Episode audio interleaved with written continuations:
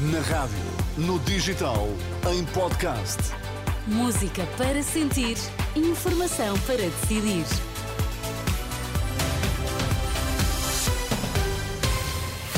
Vai conhecer os títulos em destaque nesta edição das 11. Boa noite. Boa noite. Bloco de Esquerda e PAN trocam acusações. PSD e Iniciativa Liberal admitem acordo à direita.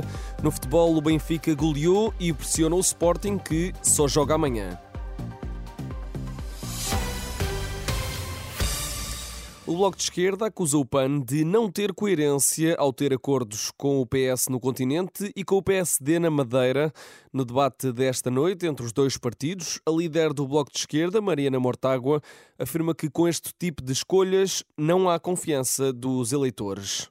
Parece-me que não há qualquer coerência e nem uma, uma manifestação, uma possibilidade de confiança por parte uh, das pessoas no PAN, que tanto uh, apoiam um governo como apoia outro, e os governos da pior direita que nós temos.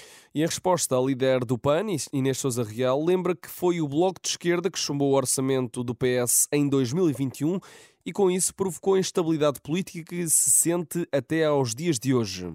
Nós temos uh, claramente a confiança do nosso eleitorado, até porque eu recordo que o PAN tem sido precisamente o partido da oposição que mais tem feito avançar medidas. Fizemos-lo nesta legislatura, ao contrário até do Bloco, que recordo que foi, no fundo, quem abriu a porta a esta instabilidade política, quando, em 2021, não permitiu que o Orçamento de Estado fosse discutido na Assembleia da República. São certos do debate entre PAN e Bloco de Esquerda, transmitido na última hora pela CNN Portugal.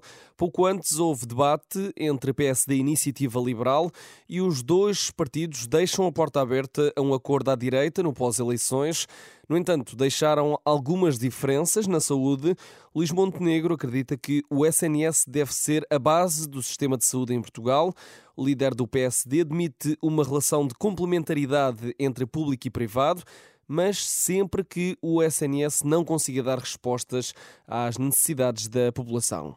A base do sistema de saúde é o Serviço Nacional de Saúde. Depois temos uma visão segundo a qual o Serviço Nacional de Saúde, como não tem uma capacidade ilimitada e como está demonstrado até pelo desinvestimento que houve nos últimos anos e pelos resultados obtidos em termos de gestão, que não consegue garantir esse acesso, nós achamos que, do ponto de vista complementar, o, o setor social e a iniciativa privada devem colaborar no serviço público de saúde. Rui Rocha discorda, o presidente da Iniciativa Liberal defende a liberdade de escolha em todos os momentos.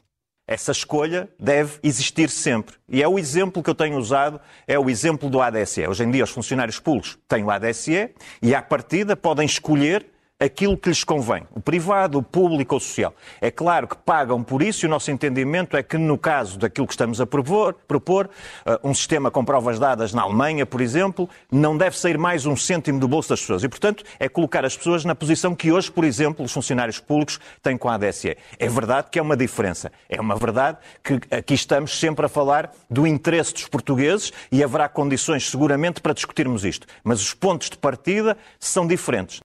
Debate transmitido esta noite pela SIC. Outra das divergências entre os líderes da Iniciativa Liberal e PSD é a questão da Caixa Geral de Depósitos. Luís Montenegro defende a continuação da existência de um banco público. Já Rui Rocha defende a privatização da Caixa para evitar eventuais tentações de intromissão do poder político. Na atualidade internacional, em Espanha, o PP volta a conseguir maioria absoluta nas regionais da Galiza. Nas eleições para o Parlamento Regional Galego, que decorreram este domingo, o Partido Popular de centro-direita volta a vencer, consegue assim a quinta maioria absoluta seguida na Galiza. Na Rússia, pelo menos 150 pessoas foram condenadas a penas de prisão curtas depois de terem estado presentes nas manifestações de homenagem a Alexei Navalny. Esta é uma informação avançada esta noite pela France Press. Na sexta-feira, este que foi um dos maiores adversários políticos de Vladimir Putin morreu numa prisão no Ártico.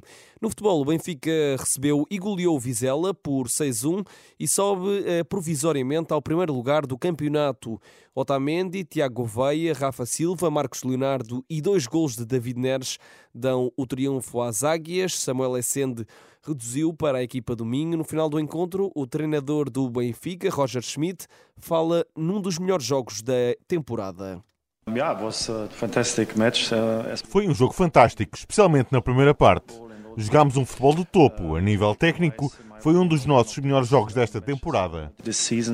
Declarações de Roger Schmidt à ABTV com a vitória. O Benfica fica no primeiro lugar da tabela com três pontos de vantagem em relação ao Sporting, mas Leões têm menos dois jogos. Encerram a jornada amanhã na deslocação ao terreno do Moreirense, com relato aqui na Renascença. A fechar, Oppenheimer é o grande vencedor dos prémios BAFTA. Falamos dos prémios de cinema atribuídos pela Academia Britânica. Christopher Nolan foi o melhor realizador com Oppenheimer. Cillian Murphy, no mesmo filme, venceu o prémio de melhor ator principal, bem como Robert Downey Jr., que fica uh, com a estatueta de melhor ator secundário. O filme conquista sete categorias. Emma Stone foi considerada a melhor atriz no filme Poor Things. Estas e outras notícias desenvolvidas em rr.pt. Eu sou o Tomás Anjinho Chagas.